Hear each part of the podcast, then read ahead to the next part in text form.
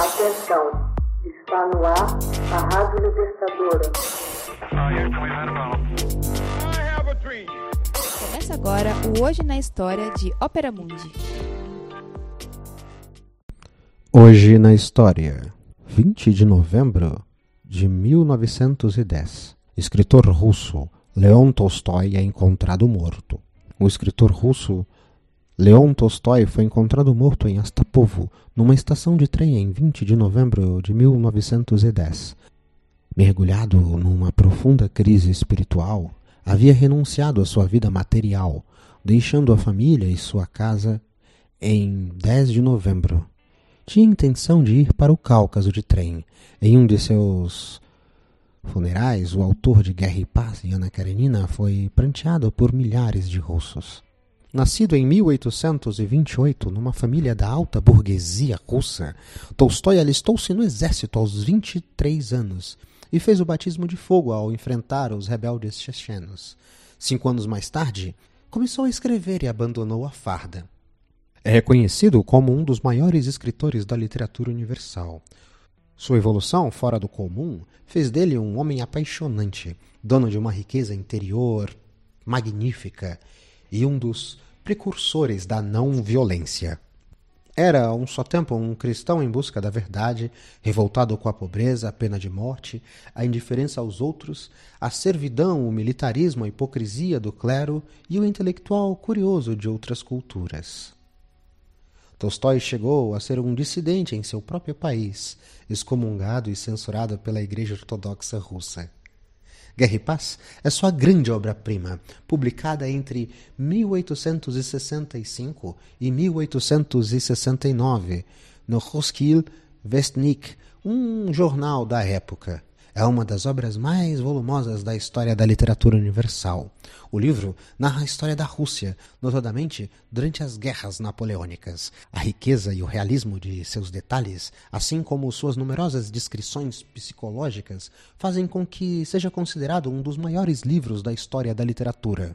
Desenvolve no livro uma teoria fatalista da história, em que o livre-arbítrio teria uma importância menor e onde todos os acontecimentos só obedeceriam a um determinismo histórico irrefutável. Ana Karenina, outra obra-prima de Tolstói, foi publicada entre 1873 e 1877. Esse romance tem um dos inícios mais conhecidos da literatura mundial.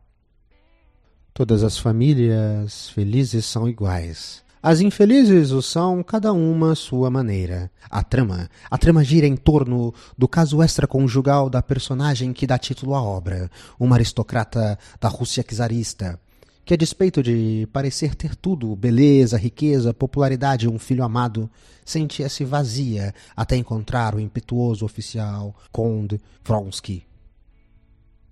Os anos de 1879 e 1886 foram decisivos, e isso se percebe em suas obras: Confissões, Críticas da Teologia Dogmática, Concordância e Tradução dos Quatro Evangelhos, Em que consiste a fé, O que devemos fazer. Nestes livros, ele desenvolve progressivamente um pensamento condenando radicalmente a violência, em especial a do Estado. Passaria a ser um dissidente em seu próprio país, excomungado e censurado pela Igreja Ortodoxa. Em O Reino dos Céus está em vós, expõe sua doutrina extraída dos Evangelhos, partindo da ideia de não resistência ao mal pela violência. Ressalta que a Igreja faz pouco caso do mandamento da resistência não violenta ao mal.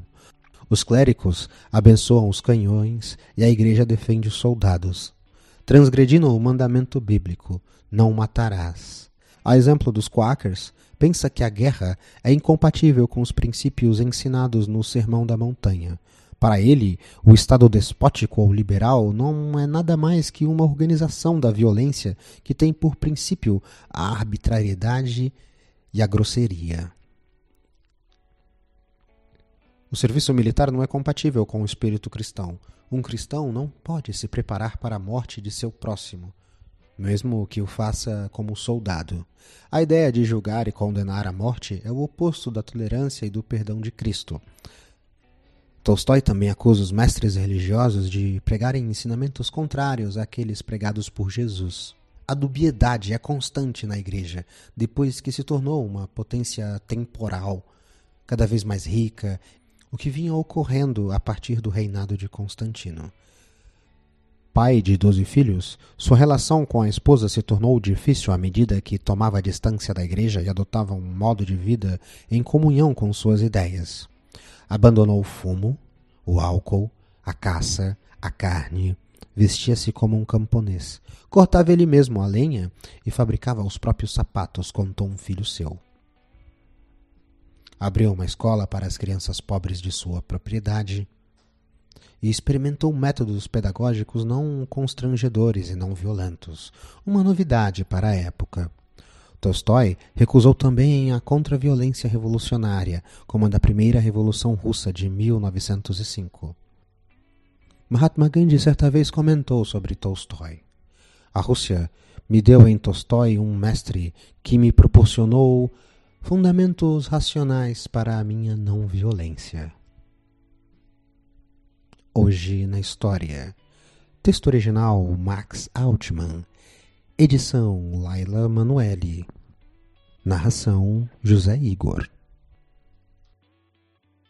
Você já fez uma assinatura solidária de Opera Mundi?